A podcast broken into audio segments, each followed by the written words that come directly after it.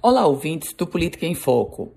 A semana começou em clima de muita eleição 2022.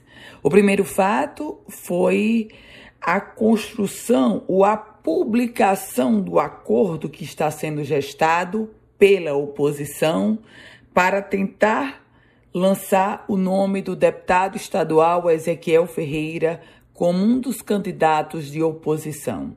Por enquanto, todas as informações são de bastidores. Nem o próprio Ezequiel Ferreira confirma essa pré-candidatura ao governo e há um outro contexto do ministro das Comunicações, Fábio Faria, que vem sinalizando que ainda não há acordo nenhum, pelo contrário, ele deseja sim se viabilizar como candidato a senador, uma candidatura que também é postulada pelo ministro do Desenvolvimento Regional, Rogério Marinho.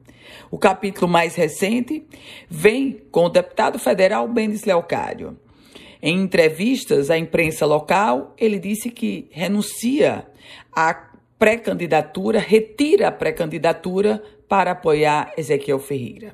Ora, o deputado federal Benes Leocário, que foi o mais votado do processo eleitoral, presidente da Federação dos Municípios do Rio Grande do Norte, tem de fato um lastro eleitoral. Mas convenhamos, aquela pré-candidatura lançada ano passado, ela não decolou.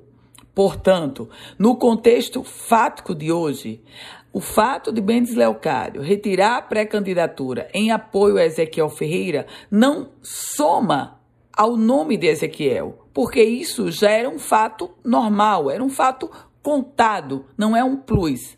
O que o deputado estadual Ezequiel Ferreira tem que fazer agora, se de fato quiser levar adiante essa pré-candidatura, é ele se posicionar e colocar o caminho, colocar o pé na estrada.